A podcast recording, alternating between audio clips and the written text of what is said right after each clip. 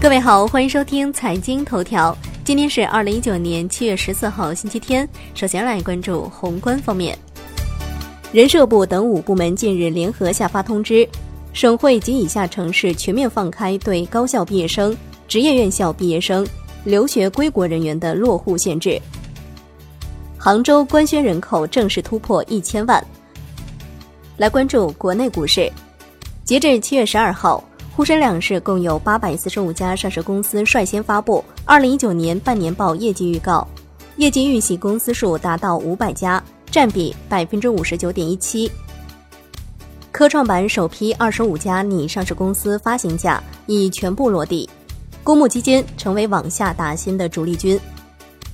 全国股转公司发言人表示，目前全国股转公司会同证监会有关部门。正在研究制定新三板股权激励专项规则。截至七月十二号晚间，已经有中信证券等七家上市券商披露了上半年业绩预告，所有券商业绩同比均大幅增加。七月十二号，证监会正式披露益海嘉里金龙鱼粮油食品创业板招股说明书。金融方面，银保监会近日下发关于加强地方资产管理公司监督管理工作的通知。要求地方资产管理公司收购处置的不良资产，应当符合真实、有效等条件，不得设置任何显性或隐性的回购条款，不得以任何形式帮助金融企业虚假出表、掩盖不良资产。银保监会办公厅七月上旬下发关于开展银行、保险机构股权和关联交易专项整治工作的通知。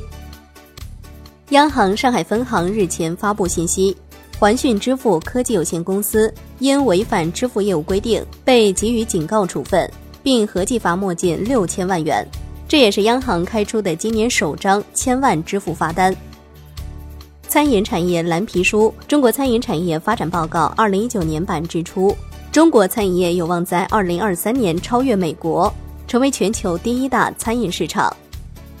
来关注海外方面，三星李在镕赴日六天急商对策。希望从日本制造商的境外工厂进口，或通过第三方迂回进口的方式获得氟化氢。然而，日本企业或很难铤而走险。美国财政部长姆努钦七月十二号敦促美国国会在夏季休会前尽快提高联邦政府债务上限，否则美国联邦政府可能在九月初面临债务违约风险。来关注国际股市，据上证报报道。目前受 PTA 期货大幅波动影响，五家期货公司风险管理子公司场外期权业务集体暴雷。债券方面，据万德数据显示，本周共有九家证券公司发行短期融资券，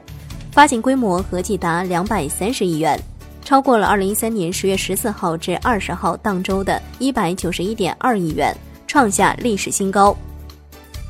好的，以上就是今天财经头条的全部内容，感谢您的收听，明天同一时间再见喽。